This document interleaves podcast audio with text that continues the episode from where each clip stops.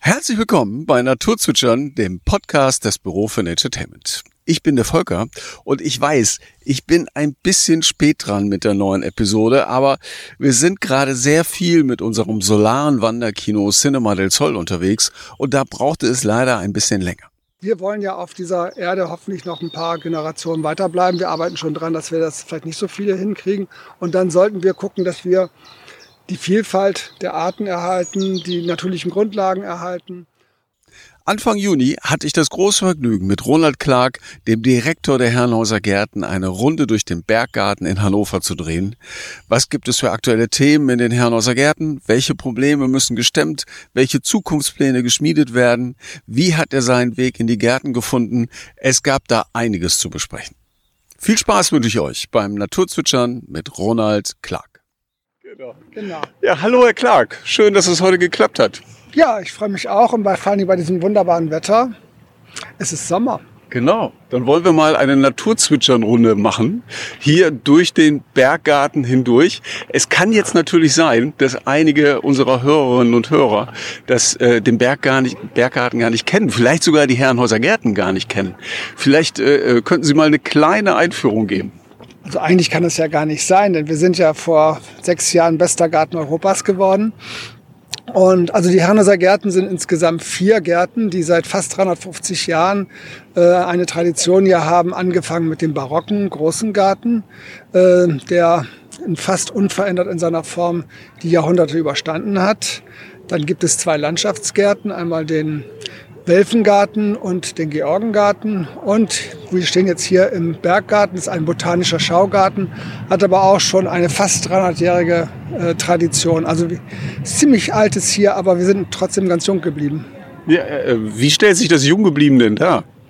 Äh, also außer ich jetzt vielleicht, dass wir also überall jetzt auch neue, neue Bereiche haben. Wir haben in den letzten Jahrzehnten haben wir äh, bestimmte Bereiche neu angelegt, wie zum Beispiel die, äh, die Steppe oder die Prärie und sind jetzt intensiv dabei, äh, in der Planung ein neues großes Schauhaus zu bauen. Mit mhm. 1000 Quadratmetern, was also äh, endlich nach ungefähr 70 Jahren, 60, 70 Jahren ähm, eine Ergänzung unserer Gewächshausflächen haben. Und das ist für uns wichtig und schön. Da gibt es eben kanarische Pflanzen der Kanarischen Inseln die große Victoria, die Riesenseerose wird sein, Schmetterlinge im Winter und verschiedenste Ausstellungen in dem einen Ausstellungsbereich, unter anderem eben auch die Zitrus. Wir sind gerade durchgegangen, also wenn jetzt jemand hier kommt, ja. äh, wir haben eine große Zitrussammlung, über 100 verschiedene Sorten und Arten mit ganz abgedrehten Früchten und zurzeit blühen die, also jetzt möglichst bald kommen.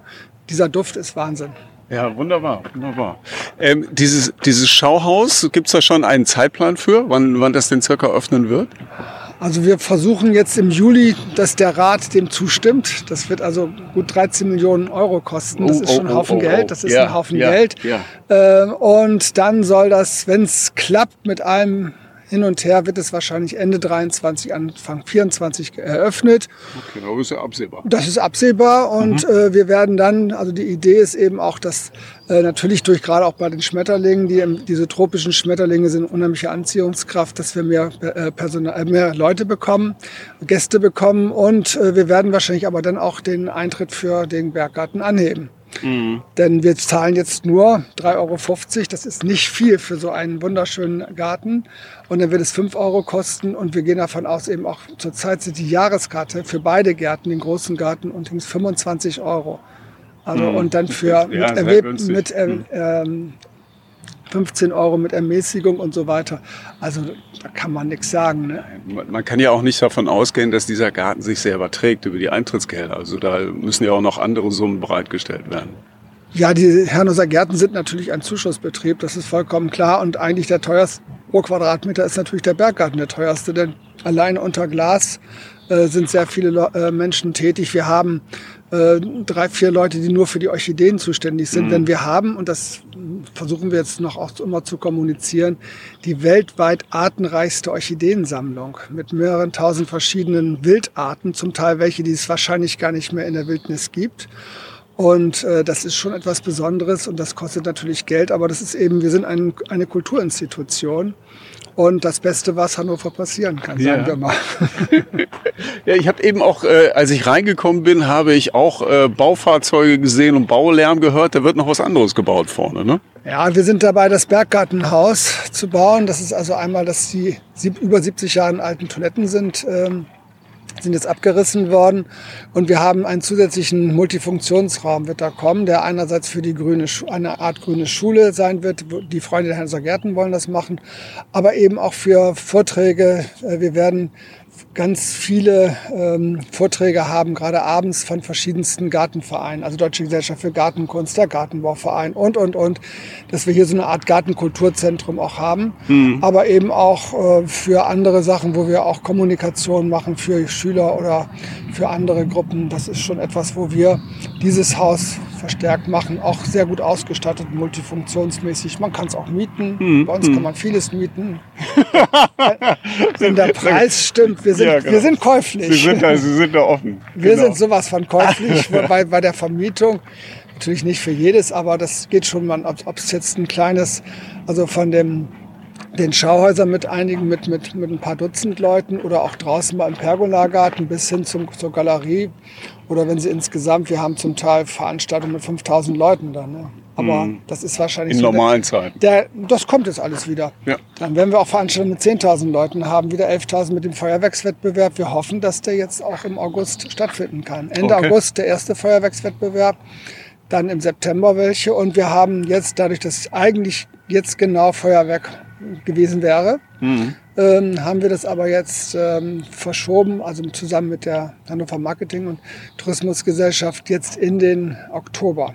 Und da hoffen wir, dass das Ganze kommt. Ähm, es müssen ja immer, also wenn es nicht ganz 10.000 geht es auch, aber bei 3.000 lohnt sich das nicht. Und das ist natürlich klar. ein, diese Feuerwerkswettbewerbe, wer das noch nicht mitgekriegt hat, also das ist ein Muss für alle Pyromanen. Und das ist wirklich die ganz hohe Kunst der Verschwendung. Ja. Jetzt sind wir ja hier im schönen Berggarten. Auch mit einer über 300-jährigen Geschichte, hatten Sie ja, glaube ich, eben gesagt. Und ähm, der ist ja in einzelne Bereiche aufgeteilt. Ähm, äh, an welchem Ort befinden wir uns jetzt hier gerade im Berggarten?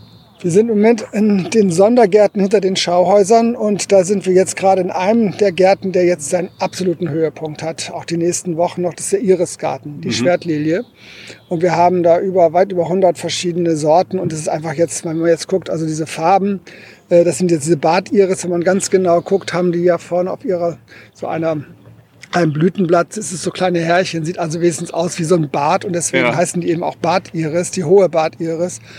Und die sind jetzt am Blühen, ist also ein Blütenmeer, wenn wir hier rüber gucken, es einfach wunderschön ist. Ja. Der Steingarten, der Pergolagarten, der Steppengarten geht jetzt los und eben auch die Schmuckstauden, die jetzt, wo es jetzt Ja. richtig, die, die Frühjahrs jetzt gerade die Pfingstrosen, die sind jetzt voll in Blüte und dann geht es so weiter nach, also bei uns, so nach dem Motto, bei uns wird durchgeblüht. Ja.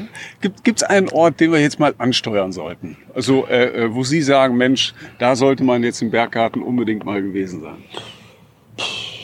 Ich glaube, wir Das können, ist alles schön irgendwie. Ne? Das ist sowieso. Das Ja. ist, und das Interessante ist ja, dass man eben hier im Berggarten, es ist erstmal sowieso alles schön, das ist das eine, aber es gibt natürlich einfach Highlights. Es gibt bestimmte Sachen, die dann, die jetzt im, im Winter sehr schön sind. Also wir stehen jetzt, wenn wir hier gerade in unserem Irisgarten stehen, da sieht man jetzt zwei große mehrstämmige äh, Bäume. Das ist die sogenannte Tokio-Kirsche. Okay. Die Tokio-Kirsche Prunus malieodensis für uns kleinen Lateiner, damit man das auch weiß, wo es ist. Ja, sehr gut. Es ist genau die Kirsche, wo dann im, äh, im Frühjahr in Tokio die ganze Stadt in weiß-rosa Ah, okay. erblüht. Ja, ja. Und wo die ganzen Leute. Wunderschönes Bild. ein wunderschönes Bild und das haben wir hier auch. Und diese Kirsche ist, die sind noch gar nicht so alt, die sind noch nicht mal 15 Jahre alt, diese Bäume. Und äh, sie entwickeln sich wunderbar und das Besondere ist, sie blühen sogar im einjährigen Trieb. Das heißt, oft sind das ja so, dass die erstmal einen Trieb machen und dann blühen die im übernächsten Jahr erst so richtig. Und die blüht als kleine Pflanze schon, fängt die an zu blühen, über und über. Also es ist nicht lange, zwei Wochen, aber einfach ein wahnsinnig, also ein Traum. Und es ist erst in so einem Weiß mit einem Hauch von rosa und wird langsam ein bisschen dunkler rosa. Und wenn sie dann verblüht sind und es ist wirklich ein schöner Sonnentag, dann ist man unten hat man einen Teppich von rosa, wo man dann drauf sitzt und denkt, das Leben ist schön. Ja. Sollen wir mal äh, ins Paradies weiter steuern?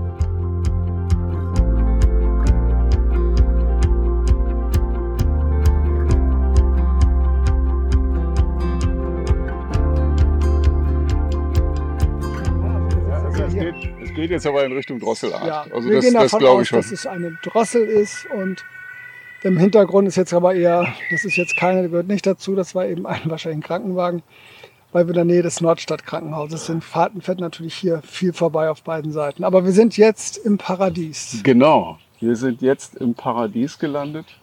Warum heißt dieser Ort denn Paradies, Herr? Den gibt's auch schon seit ungefähr 170 Jahren, wird er so genannt. Ähm, Das lag wahrscheinlich daran, es wurde nie genau erklärt, aber es lag wahrscheinlich daran, dass wir, dass es einen Bereich gab, äh, außen mit großen Rhododendren und innen ist eine, sind Heideflächen, kleinere Azaleen. Und dadurch ist es wirklich wie so, man kommt von außen rein, man sieht es nicht und plötzlich ist man in einer ganz um, äh, um, ja, umgebenden, ruhigen Ecke, wo es wirklich paradiesisch schön ist, das sowieso. Und wir sehen eben jetzt hier, sind jetzt noch der Rest der Rhododendrenblüte, die natürlich jetzt so langsam im Juni durch ist und ein paar Azaleen sind noch. Äh, aber es ist ähm, ein Bereich, der schon sehr früh und auch einer meiner Lieblingsbereiche ist, vor allen Dingen dann Ende März, im April, weil wir sehr viel, eine große Magnoliensammlung hier haben. und Magnolien sind einfach wunderschön. Wir sitzen hier gerade, das kann man natürlich jetzt nicht sehen, unter einer ähm, Magnolia, Magnol, äh, Magnolia Kubus. Und das ist, die ist 150 Jahre alt. Das ist, Spendet unseren Köpfen jetzt zumindest ein bisschen Schatten. genau, vor allen Dingen, weil ich ja nun auch äh, nicht das üppige Haupthaar habe. Ja, ich habe ein Cappy auf zur Sicherheit. Genau, anständig, drei Punkte extra. ähm, nein, aber es ist wirklich, das ist eine wunderschöne, also diese Magnolie hat riesige weiße Blüten und wie gesagt 150 Jahre alt, ein toller, mehr, tolle mehrstämmiger Baum. Und äh, wenn die jetzt ähm, die Blüten abfallen, die auf dem Boden sind, zwischendurch haben wir hier auch eben Bärlauch und andere äh, Lauche, dann sieht das aus, plötzlich aus wie Schnee. Und dann guckt er so ein bisschen frisches Grün dadurch und dann hat es Ja. geschneit. Ja, Ja, das sind dann ja. die wir haben die Sternmagnolien, die auch sehr alt sind. Schon, da gibt es natürlich die echten. Und wir haben hier direkt vor uns ein besonderes Exemplar, was wir vor 30 Jahren gedacht hätten, das würde hier nicht funktionieren. Und das ist die sogenannte Magnolia grandiflora, die großblütige Magnolie. Das ist eine immergrüne Magnolie, die äh, mit großen weißen Blüten im Sommer blüht. Das ist also eine Okay. Sommermagnolie. Okay. Und eigentlich ist sie nicht richtig winterhart. Aber das haben wir ihr nicht gesagt und deswegen steht die hier weiter. Ist ja mittlerweile schon äh, bei sechs, acht Metern groß, wirklich auch riesig breit geworden. Die ist vor gut 20 Jahren ist sie gepflanzt worden und dann wurde jedes Jahr wurden, wurde die geschützt mit so, einem- so einem einer Konstrukt mit, ähm, mit Vlies außenrum, weißen Vlies, weil man Angst hatte, jetzt im Winter friert die zurück und irgendwann ist sie einfach so groß geworden, dass man die nicht mehr abdecken konnte. Und da ist sie aber einfach Ja, weitergewachsen. sie hat es trotzdem geschafft. und sie hat selbst diesen Winter, den wir jetzt ja hatten, der ja nicht ganz einfach war mit minus 17 Grad, Ja. ohne irgendwelche Schäden durchgekommen.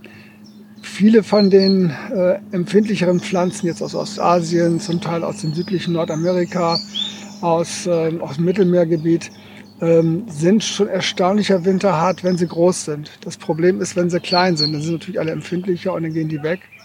Wir haben aber hinten noch Kamelien stehen. Und es gibt jetzt immer mehr äh, Pflanzen, die jetzt in den letzten Jahren ähm, sich als halbwegs winterhart entpuppt haben. Mhm. Aber es gibt noch äh, andere Probleme, die, ähm, ich glaube, die Rhododendren haben Sie eben gesagt, die Probleme haben mit dem Klimawandel im Augenblick. Ne? Also es gibt ja so Gewinner und Verlierer des Klimawandels. Das ist und so, ja. das ist leider so. Und es, es geht schon sehr schnell. Und wir sehen hier einige von den Rhododendren, die auf der einen Seite natürlich enorm Probleme haben durch die, durch die Trockenheit der letzten Jahre. Rhododendren sind ja, sind ja Waldpflanzen, die eigentlich eher aus feuchteren Bereichen kommen äh, und eben auch den sauren Boden lieben. Wir haben aber jetzt nicht so viel, äh, wenn wir gießen, gießen wir mit äh, Wasser aus der Graft, also eigentlich Leinewasser, was einen relativ hohen pH-Wert hat. Eigentlich nicht ideal, aber wenn man nasse, nasse Win äh, Winter hat und nasse Sommer hat, dann brauchen die ja nicht gegossen werden, dann geht Ja, das. ja. Das ist das eine Problem. Und das andere ist, dass wir ab 35 Grad brechen die einfach zusammen. Das wollen die nicht, das können die nicht. Die kommen eher aus kühleren Bergwäldern, wo auch viel Nebel ist und sowas und wo vielleicht mal 25 Grad sind. Aber 35 Grad ist etwas, was irgendwo aus dem Himalaya, in höheren Bereichen nicht unbedingt ist. Nicht so richtig, nein. Nicht so richtig. Und das ist schon ein Problem, was wir hier langsam haben, dass wir das auch jetzt langsam umstellen müssen. mit den alten, äh, alten, Rhode, äh, mit den alten Rhododendren, zum Teil die, die ähm, Winter, also welche, also Azaleen, wie sie denn heißen, die äh, ab, abwerfen, das geht noch. Ja, oh, jetzt haben wir die Meise eine, erwartet. Äh, eine also, Meise, die mir also Den Vogel haben wir direkt erkannt, als er vor uns gelandet und ist. Und vor allem ja. auf meinem Fuß gelandet ist. Also die, eine kleine Kohlmeise war Ja, das, die genau. Tiere sind hier relativ äh, zutraulich, werden zum Teil hier auch, wir haben ja hinter uns auch ein ähm, Vogelhäuschen, was also sehr stark äh, eben auch immer frequentiert wird. Und auch die Eichhörnchen, die dann schon mal gerne von den Gästen gefüttert werden, sind zum Teil handzahm manchmal zu handzahm. Vor allem muss man immer aufpassen, wenn sie zu viel machen, dann freuen sich eben auch dann die, die Ratten, die dann eben ja, danach stimmt. kommen. Ja, also ja. solche Sachen. Die sind in der Nacht unterwegs. Die sind in der Nacht unterwegs, ja. sind alle Ratten grau. Nein, aber das ist ein mhm. Problem, was wir jetzt hier haben und wir werden so langsam äh, das schon umstellen, dass wir eben jetzt gerade mit Magnolien, wenn wir machen, wir werden gucken, ob wir weiterhin auch dann mhm. zukünftig mit, äh, mit den ähm, ähm, Kamelien machen, wobei die Kamelien wollen auch nicht so so richtig heiß wollen sie es auch nicht, die brauchen auch schon Schatten. Und Schatten spenden uns hier ganz zwei besondere Bäume. Das ist einmal ein, äh, ein Mammutbaum und ein Ginkgo.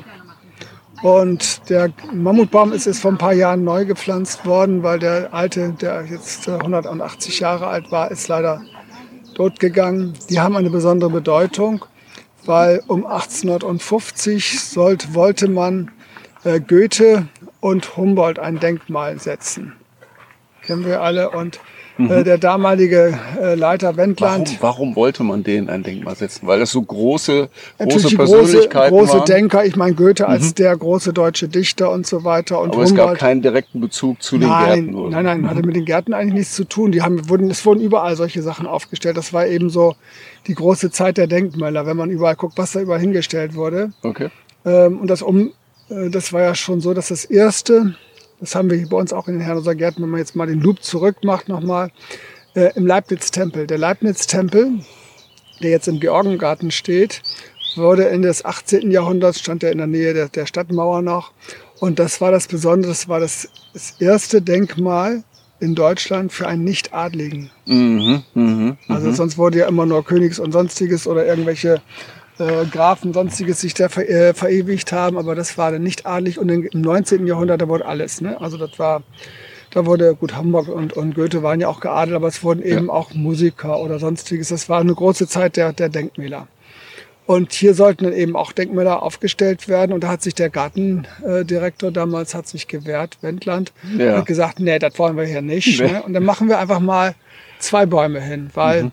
der ostwestliche Divan, also ein großes, eine, ein Werk von, ähm, von Goethe handelt von dem Ginkgo. Mhm, mh. und, äh, Stimmt, ja. und Humboldt war ja ganz viel in, in Nordamerika und da waren eben diese Mammutbäume. Und die hat er eben auch gesehen und auch beschrieben. Und das war eigentlich ein ganz geschickter Schachzug, dass er sagte, dann machen wir einfach hier zwei Bäume hin und das erinnern an diese beiden großen Köpfe. Ja, schon clever. Ne? Ne? Schon clever. Und Nur der, der eine Mammutbaum hat es halt ähm, nicht so lange durchgehalten. Oder schon, der hat ja, hat's ja schon. Ja, aber das lag aber zum Teil auch, das, also das lag auch, glaube ich, an vor einigen Jahrzehnten auch an den Gärtnern. Mhm.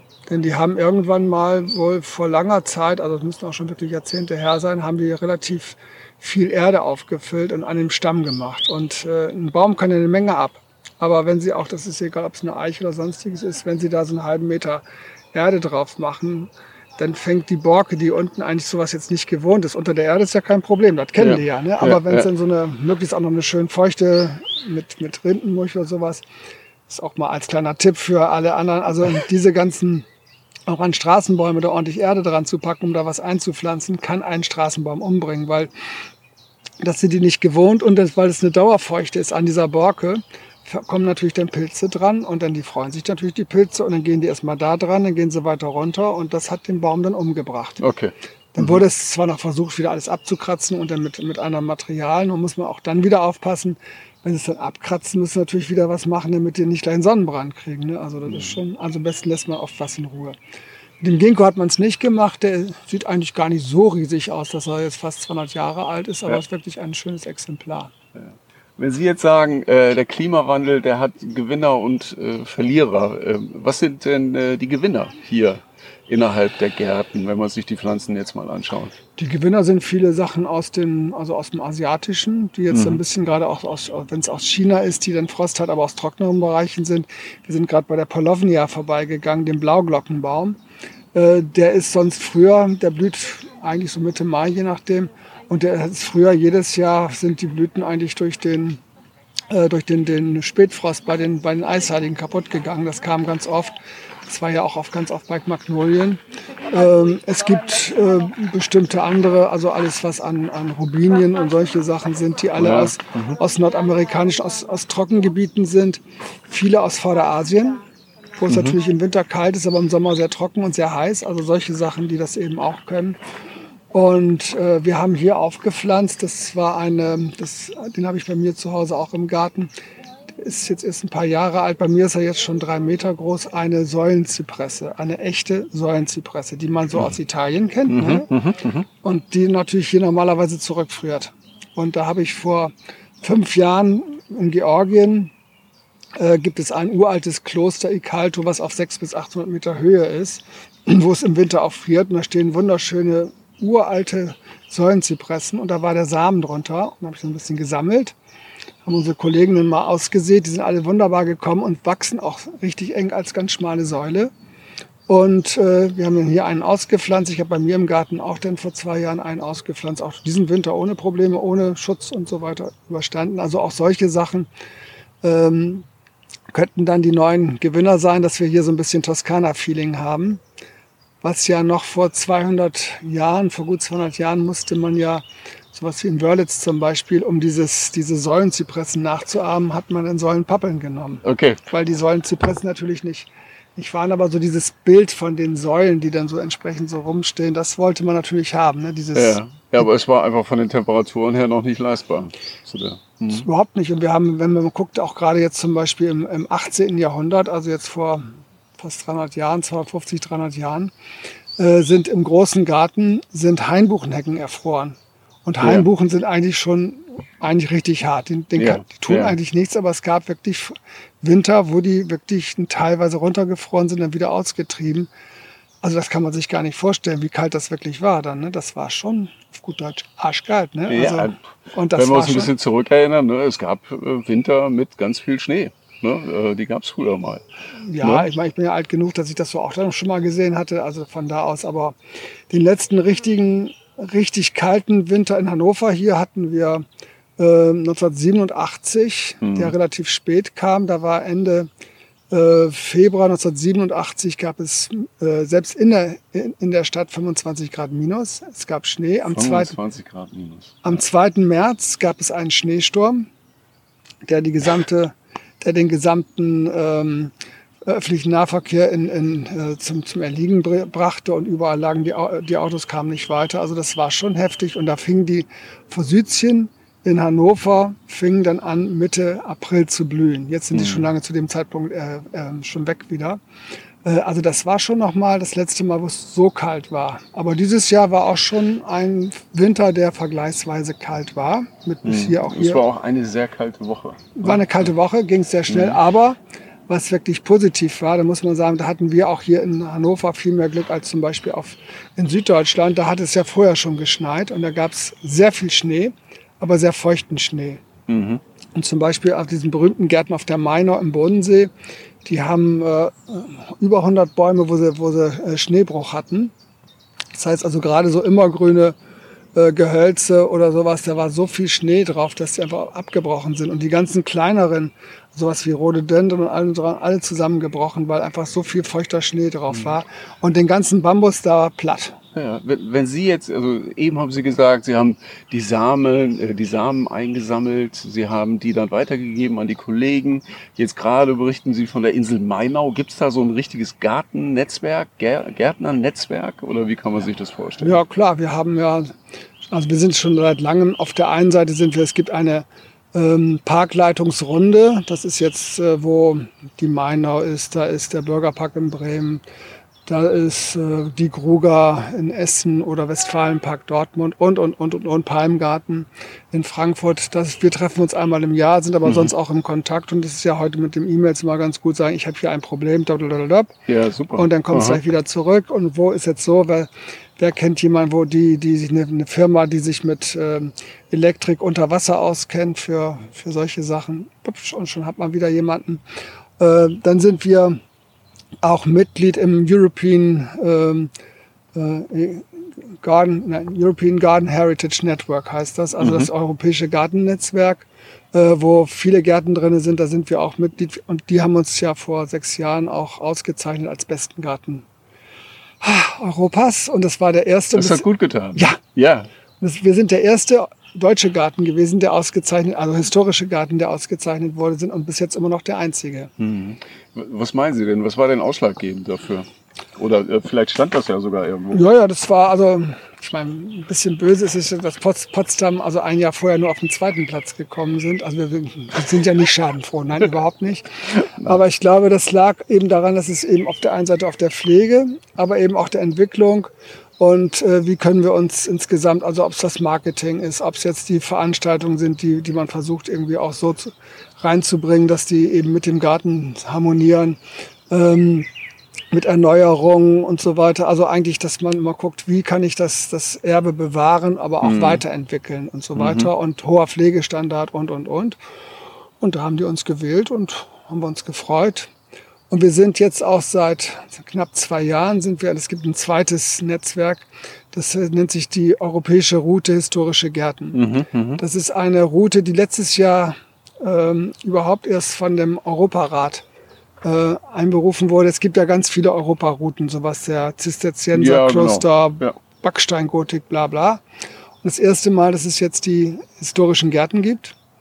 Und wir waren Bisher waren wir der erste und einzige deutsche Garten dabei. Da sind sehr viele aus Südeuropa, aus Georgien, aus Polen. Jetzt ist Griechenland hinzugekommen und die Mainau ist jetzt auch dabei. Die haben ein paar angeworben. Jetzt wird wahrscheinlich auch Schwetzingen dazukommen. Also ich versuche, dass wir, wir müssen ja nicht alleine bleiben, sondern nee, dass wir nee, wirklich nee. dieses, dieses europäische Netzwerk und das ist wirklich schon, das ist sehr schön. Und im September gibt es hier die, ähm, gibt es eine, eine von diesem Verein, eine Mitgliederversammlung, Assembly und da werden eben alle Gärten aus Europa werden dann hier in Hannover und Herrenhausen nochmal kommen. Und okay, ja. sind wir Gastgeber und machen, dann zeigen mal hier, was hier los ist. Ja. Wenn Sie jetzt sagen, ähm, dass, die, dass die Gärten immer weiterentwickelt werden ähm, und ich mir den großen barocken Garten anschaue, da sind, äh, da ist der Rahmen aber relativ eng für die Weiterentwicklung, oder? Das ist richtig. Wir sind natürlich innerhalb der Struktur, kann man es nicht viel machen. Da ist natürlich erstmal auf ganz viel natürlich auch, was wir jetzt insgesamt reparieren mussten. Wir haben jetzt die, die historischen Tempel von Remy de la Fosse jetzt, sind mhm. fast fertig. Die, die Frederikenbrücke, die jetzt 170 Jahre alt, 180 Jahre alt, die ist jetzt die letzten, in, in den letzten Zügen der Reparatur. Äh, aber in manchen Bereichen kann man was machen. Und das mhm. ist zum Beispiel das Gartentheater. Mhm. Das also das ist irgendwie diese Woche, ist das gerade ja, neu eröffnet worden? Ne? Am, also wir haben am Dienstag haben wir unsere Pressekonferenz gehabt, am 1. Juni. Und ähm, wir haben das in mehreren Abschnitten, also in zwei Abschnitten seit 2019 sind wir dabei, das zurückzuführen auf den ursprünglichen Zustand. Mhm. Da muss man sagen, dieses Heckentheater ist das erste echte Heckentheater in der Gartenkunstgeschichte und es gibt es gibt auch kein anderes. Es gab ein paar Kopien, die sind lange weg. Das heißt also, es ist wirklich sowas von einmalig auf der Welt. Und wir haben diese goldenen Figuren, die da stehen. Da sind davon sind noch 18 Original von 1691. Mhm. Sowas gibt es nur noch einmal in Portugal. Ansonsten sind die sind ja auch ganz toll beschichtet. Ne? Also das muss man dazu sagen. Also die glänzen wirklich richtig golden über den Garten ist, das hinaus. Ist, das ist auch ja. das ist auch echt Gold. Ne? Also ja. aber jetzt nicht. Also es lohnt sich nicht zu kratzen. Das ist wirklich nur ganz bisschen Blattgold. Also jetzt nicht, dass hier jemand hier kommt und will da was machen. Aber das war was Besonderes und es gab um äh, 1689 wurde am Leineschloss, das war ja eigentlich das Residenzschloss in der mhm. Innenstadt, äh, wurde ein ähm, wurde ein neues Opernhaus gebaut. Das lag daran, dass der äh, Herzog damals, der spätere Kurfürst, andauernd in, ähm, in Venedig war, monatelang zum Karneval. hatte da einen großen Palazzo gemietet, hatte Logen in zig Opernhäusern. Das hat eine richtig, krachen lassen, ne? Also hat's richtig krachen lassen. Einmal ja. ist er mit der Gattin, meistens ist er mit der Geliebten oder hat sich eine neue geholt da unten, das war egal. Äh, also der hat sich da ganz gut äh, amüsiert und hat enorm Geld ausgegeben. Äh, und war ja monatelang nicht hier, das war eine beschwerliche Reise. Und dann haben die Landstände, also der Landadel, irgendwann gesagt, Junge, das wird uns zu teuer, ne? das geht nicht ja, mehr. Ne? Ja, ja.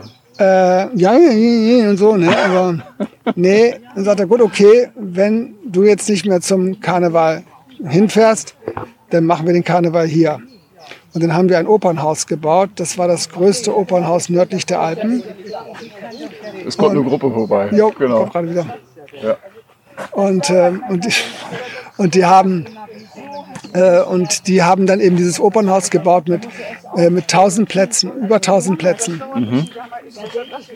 Und da muss man gucken, und das ist jetzt gerade, also komm.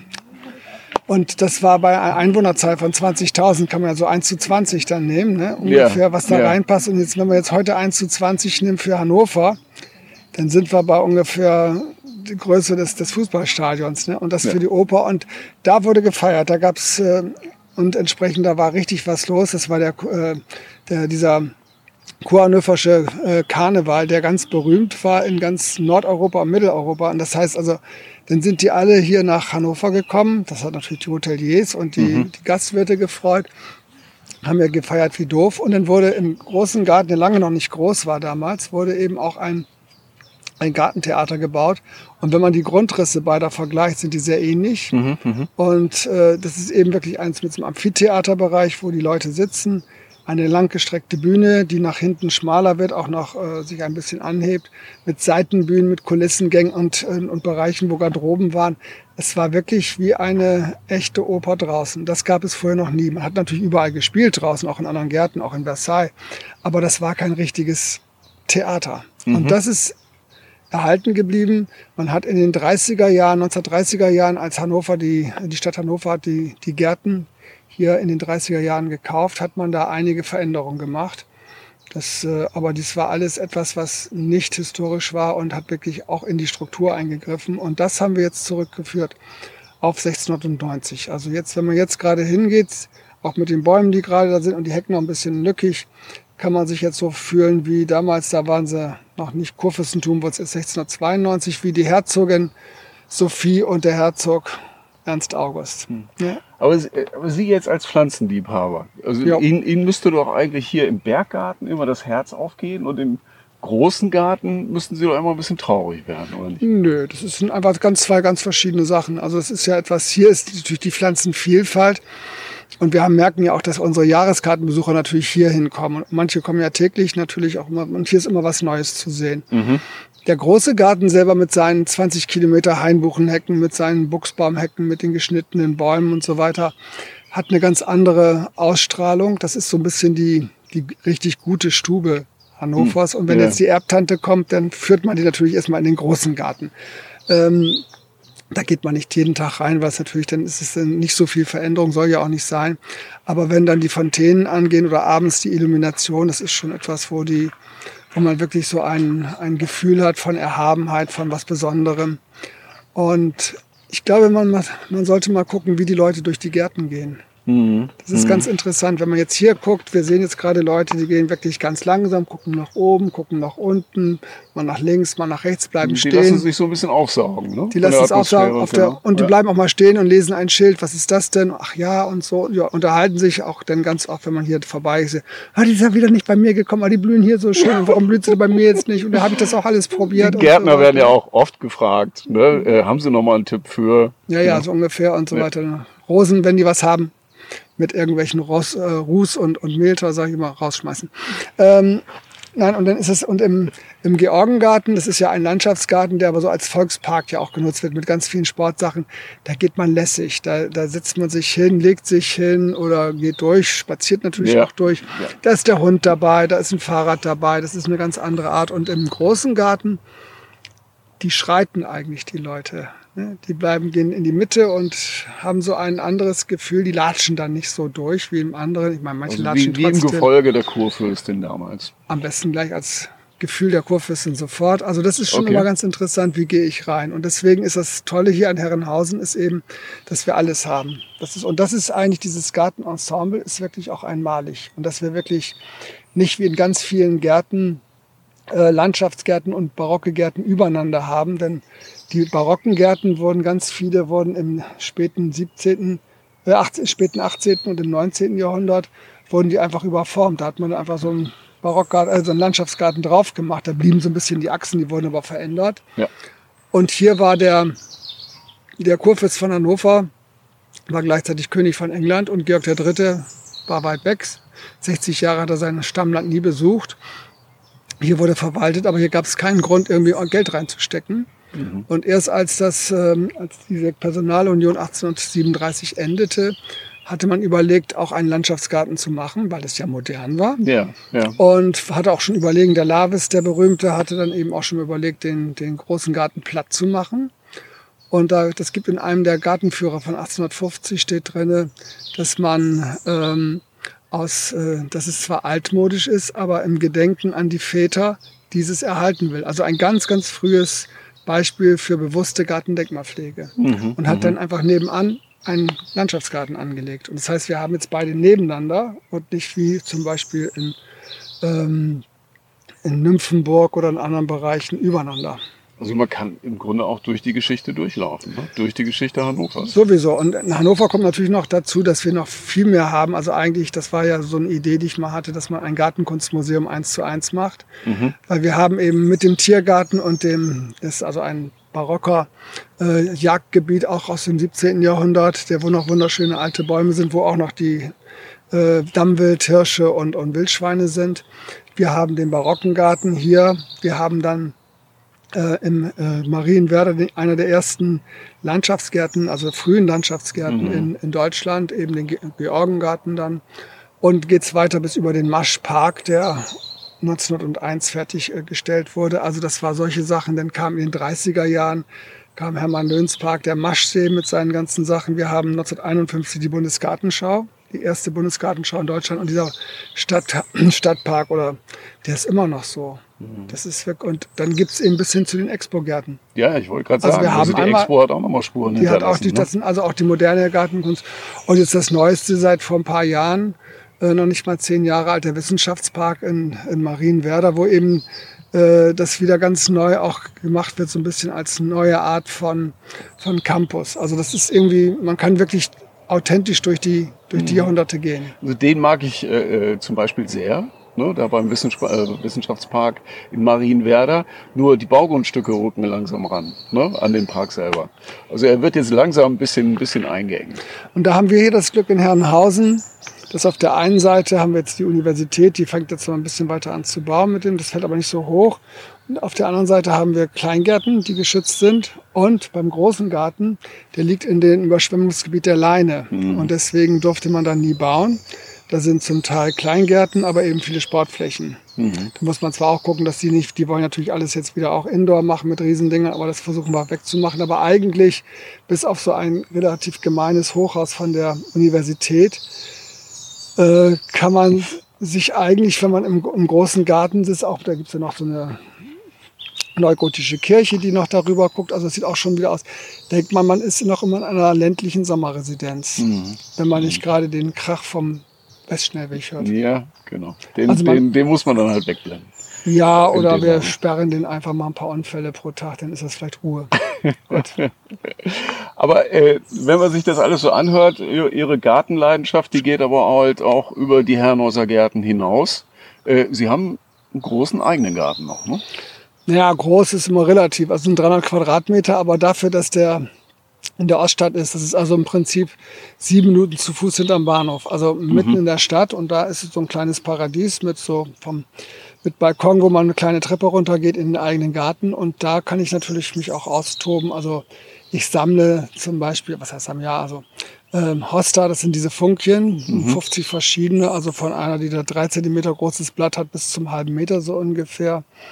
Und ähm, das ist ja das Besondere, dass der Gärtner Eben, das äh, ist, der ist auf der einen Seite Jäger und Sammler. Wenn Sie mal so einen Pflanzenmarkt gesehen haben, da wissen Sie, was mit Jäger ist. Ne? Ja, ja, und im Sammler. Stadtpark, ne? Im Im Stadtpark, Stadtpark, ja, den habe ich vor fast 30 Jahren mal initiiert, Ja. weil ich dann nicht immer weit wegfahren wollte. Dann kamen eben die Gärtner her, so ähnlich wie das, wie damals schon mit dem Kurfürsten so war. Ne? Wenn man nicht wegfährt, dann muss man es eben hierher machen. Ja, ja. Und gleichzeitig aber wieder jemand, der dann wieder, wie eben bei den, bei den Sesshaften, bei den Landwirten natürlich anpflanzt.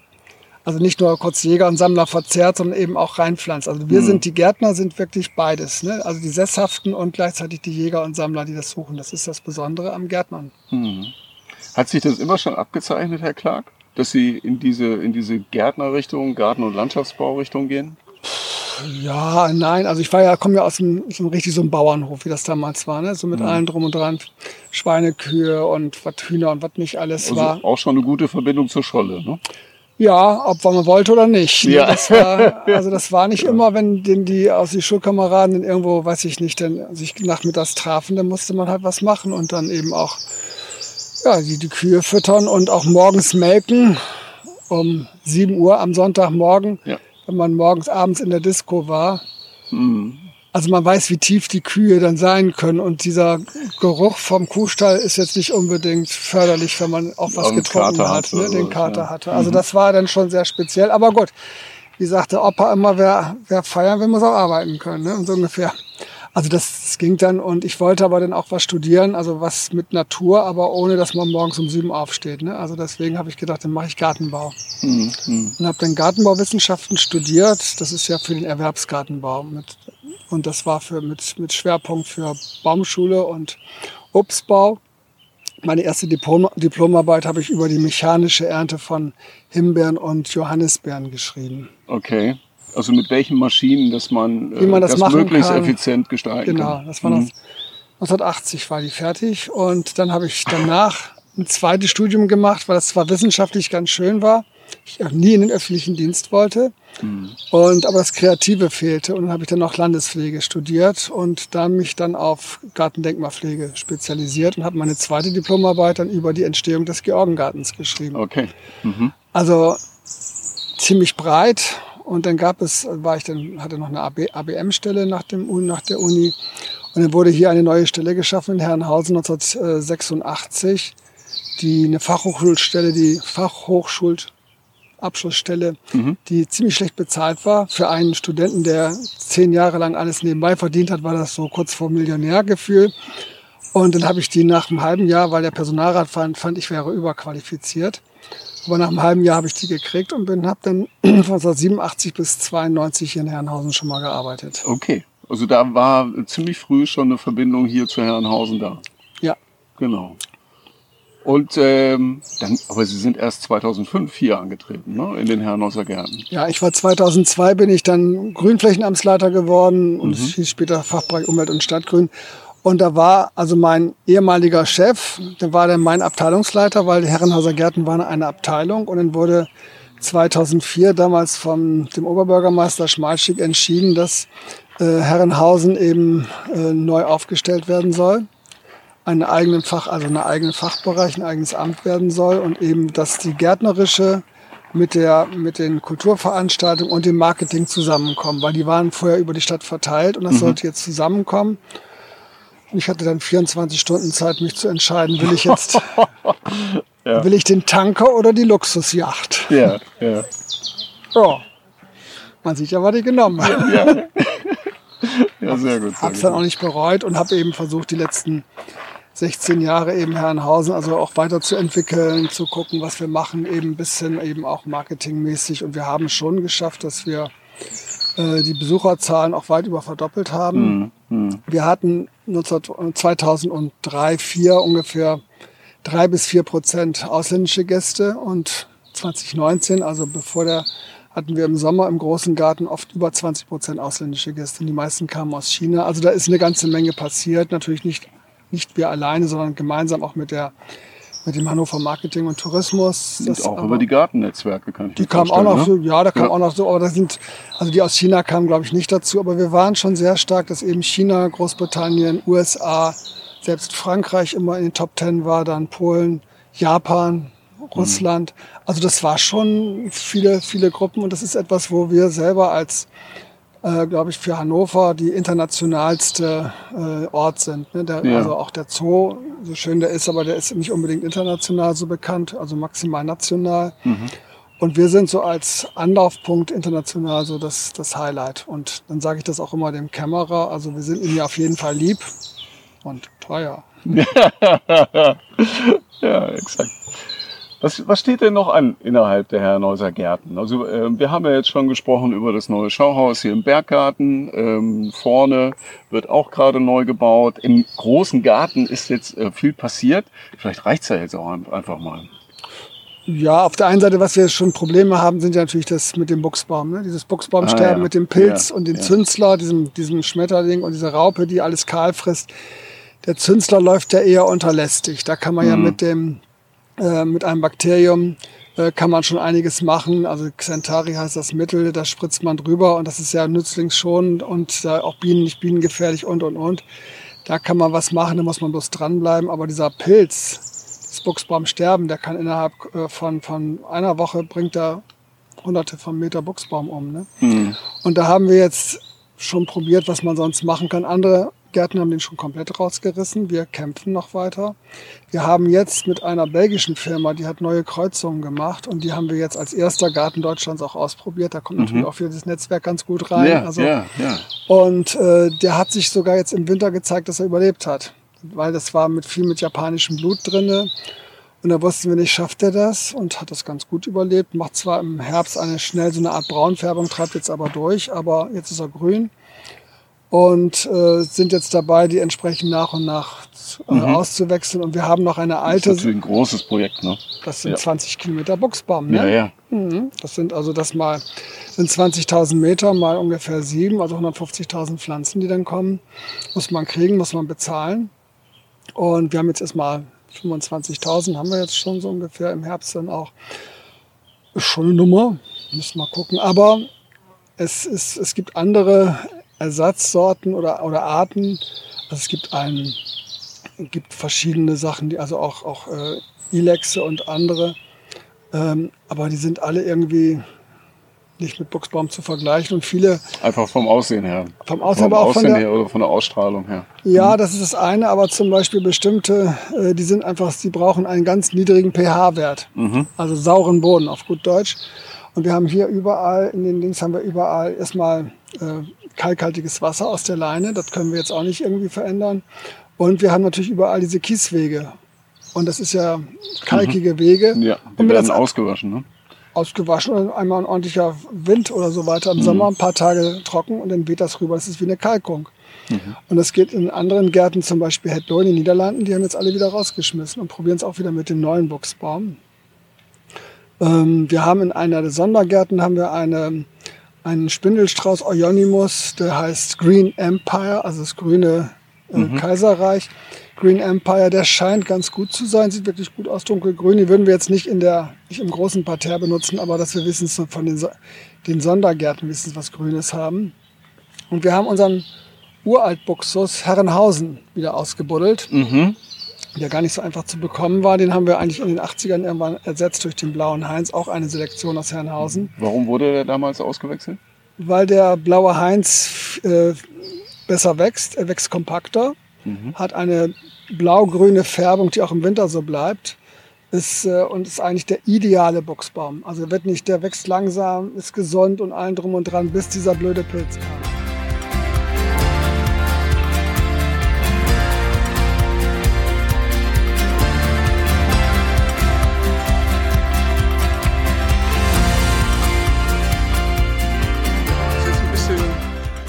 Auf den, auf den Weg gemacht, laufen jetzt noch ein äh, Stück hier durch, so in Richtung Bambusdschungel, durch, äh, durch das Paradies hindurch. Jetzt sind hier ja ganz viele tolle Pflanzen. Und eine Frage, die ich heute unbedingt stellen wollte, war, ähm, ist das jetzt hier Natur? Ja, natürlich ist das Natur, ist auch alles Natur. Es fragt sich ja bloß, was, also auch der mein, zugegeben heute nicht so starker Dreck unter meinen Fingernägeln ist auch Natur. Ja. Und äh, das ist jetzt bloß, das sind natürlich jetzt das gezüchtete Sachen, sind Sachen aus anderen Ländern. Ähm, aber es ist trotzdem Natur. Ich meine, es wächst, es ist nicht Plastik und so weiter. Ist nicht menschgemacht, sondern kommt schon, aus der Natur. Schon, also durch Kreuzungen und so weiter. Also wir haben jetzt keine genmanipulierten Sachen, aber es sind natürlich Kreuzungen. Und der, der Mensch kreuzt, seitdem er irgendwie äh, das so einigermaßen gemerkt hat, wenn ich bestimmte Pflanzen dann irgendwie mache oder ich selektiere. Das heißt also, ich habe ja zum Beispiel, wenn ich da sehe, dass da irgendwie ein, eine Hirse oder so weiter besonders groß ist und die besser schmeckt, dann hole ich mir davon was und sehe das wieder aus und kommt viel mehr drauf. Also das macht der Mensch seit ewigen Zeiten. Mhm. Und das ist jetzt, also das hat auch nichts gegen Natur, weil nee. ich bin ja, grundsätzlich bin ich ja gegen Naturschutz und gegen Klimaschutz. Harte Worte, Herr Clark, harte Worte. Ja, weil. Aber Sie werden es erklären, denke ich mal. Dann wollen wir mal gucken, weil das Klima und, und auch die Natur braucht unseren Schutz nicht. Ja. Die Natur selber, wenn man mal guckt, als Ganzes, ne? Die hat, äh, hoffen wir noch mal ein paar Milliarden Jahre Zeit. Und das einzige Problem, was die Natur als Ganzes hat und die Erde, ist, dass die äh, Sonne zur Supernova wird oder dass wir in einer intergalaktischen Autobahn im Wege stehen und mal eben weggesprengt werden. Ne? Das sind mhm. so die zwei großen Probleme. Ansonsten, die Dinosaurier sind ausgestorben und, und, und. Ne? Das Artensterben, alles schlimm. Und wir sollten eigentlich dann einen längerfristigen Menschenschutz betreiben. Das heißt, wir wollen ja auf dieser Erde hoffentlich noch ein paar Generationen weiterbleiben. Wir arbeiten schon dran, dass wir das vielleicht nicht so viele hinkriegen. Und dann sollten wir gucken, dass wir die Vielfalt der Arten erhalten, die natürlichen Grundlagen erhalten. Und aber, und das ist eben das, was ich unter Gartendenken immer nehme, das heißt, mhm. also ich, ich muss ja eingreifen. Ich kann ja als Mensch, wenn ich gar nicht eingreife, bin ich immer verhungert. Ne? Also das heißt, mhm. ich muss eingreifen, aber ich muss nachhaltig eingreifen. Ähm, ich muss irgendwas zu essen nehmen und sonstiges. Und das Gartendenken kommt noch hinzu. Da geht es eben nicht nur um Sustainability, um Nachhaltigkeit, sondern auch um Schönheit. Mhm. Weil wir sind mhm. ja ein Kulturwesen und ich möchte, wenn man jetzt hier guckt, also in diesem, im Berggarten, es hat ja was mit Schönheit zu tun. Und Schönheit geht eben auch für die Seele. Es geht ja nicht nur um das Fressen, mhm. sondern es geht ja eben auch, dass wir uns einfach erfreuen, dass wir den Vögeln zuhören, weil es einfach schön ist. Ja, das, was wir eben beschrieben haben. Die ja. Leute, die hier durchgehen, und genießen es, und so. ne, schauen sich Und deswegen um. auch das Klima hat ja kein Problem mit uns. Ne? Nein. Also eine Eiszeit, die war mal eben mal so ein paar 10.000 Jahre da und so weiter. Da sah es hier ein bisschen anders aus mit einem Kilometer Eis über uns. Das heißt, wir sollten wirklich gucken, dass wir nicht so tun, als ob wir außerhalb der Natur stehen. Wenn ich, wenn ich Naturschutz betreibe, mhm. will ich ja die Natur schützen und nehme mich außerhalb der Natur, stelle mich daneben. Ja. Aber wir sind mittendrin. Wir sind mittendrin, sowas von mittendrin. Und alles, was wir machen, überall Ursache und Wirkung. Und da sollten wir uns eben gucken, wie kann ich das eben langfristig äh, zum Erhalt der, der Menschheit als Ganzes zu nehmen für die Kinder und Kindeskinder, damit die eben auch noch ähm, im Prinzip gut überleben können und aber eben auch die, die Vielfalt und Schönheit genießen können. Also es mhm. geht ja nicht darum, dass wir uns nachher irgendwie noch so von so ein paar Algen ernähren, die dann irgendwo sowas ist, kann man auch. Aber das ist dann wieder so, das ist zwischen man lebt zwar, aber der Mensch ist ja mehr als nur, dass er jetzt isst und, und, und sonstiges, sondern es geht ja auch darum, dass man Erfüllung findet. Und das ist das Besondere an dem Gartendenken. Also das ja. ist die, das die Nachhaltigkeit mit der Schönheit zu verbinden. Mhm. Ähm, also Ihre kreativen Ideen werden ja auch immer mal über die Herrenhäuser Gärten nachgefragt. Ähm, ich bin da noch auf so einen Punkt gestoßen, äh, Roof Gardens. Äh, war ja mal so eine Idee von Ihnen. Oh ja, genau. Da wird es eng, ja, da warten wir mal ganz kurz. Und das waren jetzt nicht die Roof Gardens, oh, ja, okay. sondern der Roof Walk. Oh, Entschuldigung. Nö, ja. nö, ist alles mhm. gut. Und das war natürlich, da bin ich nicht gefragt worden, das war ich selber. Das war, war eine Idee für, den, für die Kulturhauptstadt Europas, ja. äh, für die Bewerbung. Und da ging es eigentlich darum, dass man im Prinzip, ähm, also wir haben ja Probleme, jetzt auch durch den Klimawandel, dass also die Städte sich aufheizen. Wasser und so weiter. Die, die Gullis schaffen dann die Starkregenereignisse nicht mehr. Und wie kann ich das, äh, und gleichzeitig sind die Innenstädte, das war, die Idee kam schon lange vor Corona, die Innenstädte veröden langsam. Die Leute, die Kaufkraft ist und, und wird eben mhm. auch nicht mehr, also auch die Schönheit. Und da gab es die Idee, in Hannover selber sind ungefähr über 200.000 Quadratmeter Flachdächer. Das haben ganz viele andere zerbombte Städte ja auch. Der Wiederaufbau 50er, 60er, 70er Jahre ist alles flach, oben Teerpappe. Mhm. Und wenn man mal oben wirklich mal von oben mal drauf guckt, man sieht alles schwarz. Das heizt sich auf. Jeder Tropfen Regen, wenn er nicht gleich verdampft, geht sofort in die Kanalisation und dann gibt es eben diese großen Probleme. Und es heizt sich auf. Das heißt, die Innenstadt sind ja so und so viele Grad wärmer. Das ist ja wirklich wie so ein Backofen. Und die jetzt zu begrünen auf der einen Seite, das ist das eine, aber gleichzeitig zu nutzen, indem ich die Dächer verbinde mit, mit Brücken. Dass ich also Mhm. von einem Dach zum anderen gehen kann, eigentlich im Prinzip einmal kreuz und quer über die ganze Stadt. Das ist natürlich ein, eine Idee für so und so viele Jahrzehnte. Aber in New York gibt's jetzt zum Beispiel diese alte Bahntrasse, Die die, Ba- zu einem Park umgebaut Genau, und das ist ja Mhm. einfach. Bahntrasse kann ja jeder. Ne? Die Ja, ja, Highline, genau. die berühmte Ja, Highline, genau. aber dieses ist schon eine Nummer. Es gibt kleinere Sachen, wo man was macht, aber die Idee ist wirklich, ähm, die Stadt das so zu machen, dass es dann auch äh, Private investieren darüber. Weil warum soll ein, ähm, ein äh, weiß ich nicht, ein, ein Eigentümer von so einem Kaufhaus, Kaufhaus oder sowas da oben Geld reinstecken? Mhm, mhm. kostet nur Geld, fällt nicht auf und das die interessiert diese halben Grad oder zwei Grad auch nicht so. Aber wenn ich das jetzt entsprechend so mache, dass wir es wirklich auch erleben können und dass dann Leute kommen und dann kommen auch Touristen und sonstiges wollen oben hingehen. Oben sind Restaurants, zum Teil extensive Begrünung, Kinderspielplätze, Aufenthaltsbereiche. Ich habe zwischendurch überlegt, wenn durch die Höhensprünge kann man natürlich gucken, ob man nicht einen alten Sessellift noch aus den Alpen noch Mhm. besorgt, dass man da kreuz und quer fahren kann. Also diesen ganzen Teil so zu machen, dass ein Erlebnis Innenstadt wird und dadurch eben die so, be so belebt werden, dass eben die Leute, wenn sie runterkommen, auch wieder kaufen. Also auch gegen den, gegen den Online-Handel so ein bisschen und dass eben auch die Qualität einer Innenstadt bleibt. Einfach, dass es Wie, wie ist da der aktuelle Stand? Äh, wird drüber gesprochen oder liegt das gerade in irgendeiner Schublade? Oder? Nö, also das ist jetzt gerade, es lag mal zwischendurch, aber jetzt gab es von dem Bundesamt für Bau und sonstiges und so weiter, Stadtentwicklung, äh, die haben einen ähm, Zuschuss in Höhe von 2,7 Millionen Euro in, äh, in Aussicht gestellt. Die Projektskizze ist abgegeben. Jetzt muss der Projektantrag wird nochmal überarbeitet bis Mitte Juli und im August kommt dann eine Kommission aus Bonn und so weiter, guckt sich das Ganze an. Ja, und dann, super. Also da sind wir noch dabei, gucken. Okay, also es läuft. Es läuft, also wir fangen Ja. jetzt mit dem Parkhaus an, damit man einfach was guckt und so. Weil ich glaube, es muss auch bei solchen Sachen, wenn man sagt, ich will alles auf einmal machen, ist viel zu groß. Mhm. mhm. Dann muss man kleinere Sachen machen und gucken und dann, also bei solchen Sachen, ich versuche ja immer auch jetzt hier im Garten immer Sehnsucht zu wecken. Ja. Und, und natürlich Storytelling. Ne? ja, ja, die ganze Zeit. Wir schlagen uns mal in den Bambusdschungel. Genau, Leicht gebückt. genau, mal, genau. Da wollen wir jetzt auch hin, aber Genau, wir biegen in großer Kurve an.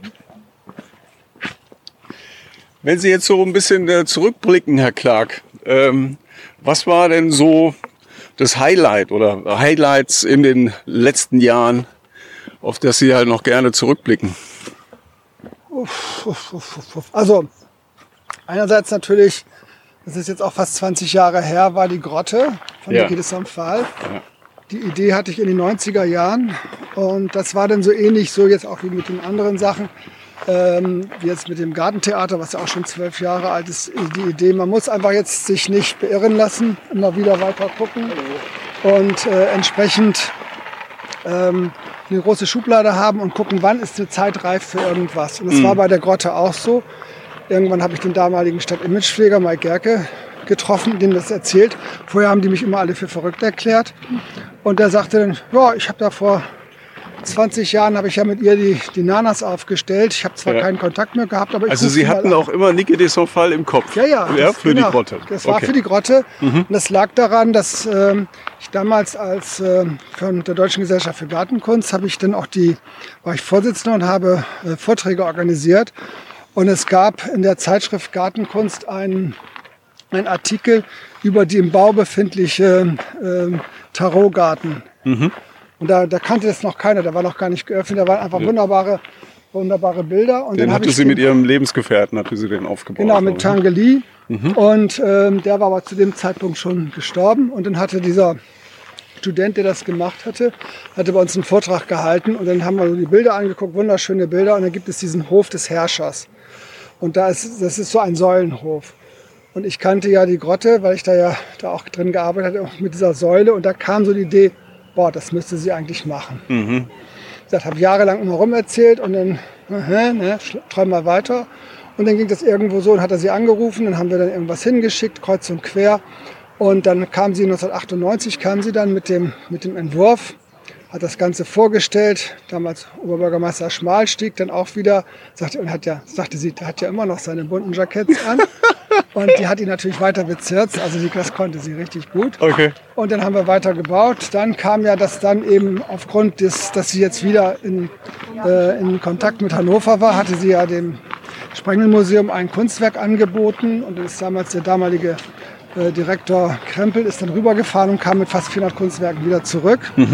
Dann wurde sie ja Ehrenbürgerin und sie hat es leider nicht mehr geschafft, hier äh, einzuweihen. Sie war noch mal zugeschaltet äh, per Telefon, bei der, als die, der blaue Raum fertig war. Aber sie ist dann ja gestorben vor der Eröffnung. Aber sie hat die noch im Krankenbett hat sie noch die letzten äh, Ideen gehabt. Das war schon Ja, und Einer- es ist eins der Schmuckstücke geworden, eins der an, einer der Anziehungspunkte im großen Garten. Ja. Ne? Links rum oder geradeaus einfach. Das Ah ist ja, wirklich ein davon. großer, das ist wirklich etwas, und da haben wir innerhalb des ersten Jahres sogar die, die, die Besucherzahlen in, im großen Garten verdoppelt. Also das war schon etwas, aber es ist eben etwas, wo die Leute auch dieses Kunstwerk, es ist egal, ob das jetzt ein Fünfjähriger ist oder 95-Jährige, es berührt. Die sehen das vielleicht auch gar nicht so als Kunst, das ist auch vollkommen wurscht, sondern sehen das einfach so als, als etwas, was einfach schön ist, was sie berührt, wo sie gucken. Am liebsten würden sie mal anfassen, was sie ja nicht sollen. Aber das ist immer was ganz Besonderes. Wenn Sie jetzt äh, einen Garten unbedingt em empfehlen wollten, äh, außerhalb der Herrenhäuser Garten. Tag Ja. den Kollegen sagen. Hallo, moin. Moin, moin. Sag mal, ne? Also ich habe auch eben, ich habe eben auch in der Sonne, ne? schon heftig dann. Aber gut, ist jetzt erstmal Wochenende. Heute Nachmittag regnet es wieder, Feierabend. Ne? Wahrscheinlich. War es Feierabend oder Regen? Nee, der Regen. Beides. Der Feierabend sollte doch sicher sein, oder? Ja, so. Nee, schön. Wünsche dir ein schönes Wochenende. Ne? Jo. Tschüss, ciao, ciao. So, welchen Garten will ich empfehlen? Ja, außerhalb der Herrenhäuser Gärten natürlich. Das Also ist Sie so kennen, Sie kennen ja einiges, ne? Ja, ich habe ja auch Ja. vor 25 Jahren habe ich auch schon Gartenreiseführer durch Deutschland geschrieben mit zum Teil 1400 Gärten. Mhm, gibt's da immer noch, sind. ne? Gibt's, Also- ja, der wird aber jetzt nicht mehr, das lohnt sich jetzt nicht mehr. Also im Rahmen der Digitalisierung braucht man sowas nicht mehr. Ähm, aber also jetzt europaweit einer meiner Lieblingsgärten, da werde ich jetzt auch in zwei Wochen wieder sein, Mhm. ist ähm, Montserrat in Sintra, Portugal. Mhm. Das ist ein Bereich nördlich von, äh, von Lissabon, nicht weit weg, in, am Nahthang eines, eines kleineren Gebirges. Und da sind die ganzen Adligen und Königs und allen drum und dran immer im Sommer hingezogen, weil es so schön kühl war. Und eben nicht in dem. Auch, auch so ein bisschen arabisch angehaucht, oder? Oben gibt es eine Burg der Mauren, dann gibt es einen, dann gibt es einen so einen, ähm, oben doch so, so eine Art Neuschwanstein Portugals, so wirklich so ein ganz abgedrehtes Zeugs, einen ganz eklekt, eklektizistischen Garten, also wirklich kitschhoch pur, 120 Jahre alt, aber sowas von wunderbar. Und dieses Montserrat ist wirklich, das ist wirklich so eine Art orientalisch, schon so ein, kann man gar nicht genau bestimmen, aber wirklich wie so ein kleiner Palast und liegt in so einem Berghang, wo man von ganz weiter Ferne sieht man dann den, das Meer. Und das ist einfach wunderschön. Also da, das ist etwas, ist auch Weltkulturerbe. Und da kann man einfach sagen, boah, ey. Ne? und da gibt es aber ganz viele andere in England und wieder überall. Also Ja, okay. Aber als, als allerletzte Frage, ähm, was ist denn ein besonderer Naturort hier in der Region Hannover für Sie? das Problem ist natürlich, dass ich fast nicht rauskomme, weil ich dann, wir haben ja seit 15 Entweder Jahren, Garten oder wir haben ja seit Arbeit? 15 Jahren, nö, gar nicht, wir haben ja seit 15 Jahren auch kein Auto mehr. Ah. Also von da aus und so weiter. Durch mit dem Fahrrad fahre ich ja immer zur Arbeit, aber irgendwie muss ich jetzt gar nicht so weit raus. Aber einmal, was ich wirklich, was, äh, was man machen sollte, wenn man in Hannover wirklich auch mal Gäste hat, die noch einigermaßen fahrradmäßig sind. Mhm. Man nimmt die mit, geht einmal oben mit denen auf das Rathaus. Oben auf den, Schrägaufzug, den Schrägaufzug, fährt in fast 100 Meter Höhe und zeigt denen mal die Stadt. Und dann guckt man einmal nach Norden, da sieht man Häuser, Häuser, Häuser. Guckt nach Süden, sieht man grün, grün, grün. Dann geht man runter, fährt den Maschpark lang, dann am Maschsee und biegt dann hinten auf den Ohedamm. Man hat von oben aus schon so die Route gezeigt, die man Ja, dann, ja, das äh, ist schon, das ist schon sehr weit gezeigt. Also ist Okay. jetzt, das ist jetzt so ein Nachmittag, kann man schon, das sind schon einige Kilometer. Fährt dann sozusagen dann über den Ohedamm, das ist so eine alte Bahnstrecke und fährt dann in ein, runter in ein Wassergewinnungsgebiet, was also jetzt heute im Naturschutzbereich ist und ist plötzlich in einer kleinteiligen Landwirtschaft, wo dann Kühe stehen und so weiter. Also das Land, also kleinteiliger als irgendwo noch in Norddeutschland und denkt, wo bin ich eigentlich? Ich war doch fünf Minuten noch mitten in der Stadt. Ja. Fährt weiter, kommt dann das, die Leineaue entlang, kann unten bis nach Hemmingen durchfahren und so weiter und geht dann irgendwann links rum und kommt dann in die Expo-Gärten, einmal über Expo Park Süd und so weiter und dann den Kronsberg lang. Und wenn man dann weiter rüberfährt, über die nasse breite Wiese hinten in, in Anderten und so weiter, kommt man am, Hermann, am, am Tierpark vorbei, Ja, am toll. Mhm. und ist dann plötzlich in der Eilenriede, dieser den großen Stadtwald. Und wenn man den entsprechend richtig fährt, kommt man am neuen Haus raus und sieht dann noch nicht mal also einen Kilometer entfernt sieht man die Rückseite vom Opernhaus. Also man ist wieder mitten in der Stadt und ich hatte das mit so einer Exkursion gemacht und dann fragten die dann, hä, und wo wohnen jetzt hier die halbe Million Leute? Ist doch nur, ist doch, ist doch nur grün hier, ne? Ja, Und das ist etwas, was, glaube ich, äh, das Besondere eben auch an der Stadt ist. Und das gibt wirklich Ja. dann, also von der, ähm, also gerade die Leineaue ist schon fantastisch, wenn man da lang fährt und sowas. So wunderschöne Ecken und das kann man eben, wenn man nach, weiter nach Norden fährt, kann man natürlich auch Richtung Garbsen das, und, und Neustadt sind natürlich tolle Sachen. Wenn man wieder dann bei Landestrost im Schloss gibt es auch wieder einen schönen Garten. Also von da aus gibt genügend Sachen. Ja, wunderbar. Ne? Also Herr Clark, ich danke Ihnen vielmals, dass Sie sich die Zeit genommen haben. ja, Na, später dann einen schönen Feierabend und ein angenehmes Wochenende. danke, wünsche ich auch wieder. Wir haben viel Kultur, weil wir haben jetzt die Kunstfestspiele. Vielen Dank, dass ihr reingehört habt. Ihr wollt immer auf dem neuesten Naturzwitschernstand sein und keine Episode verpassen? Dann abonniert uns gerne oder ihr folgt uns auf Instagram Podcast Naturzwitschern. Anmerkungen und Tipps könnt ihr auch gerne an die E-Mail-Adresse kontakt@naturzwitschern.de senden. Bis zum nächsten Mal und viel Spaß in der Natur.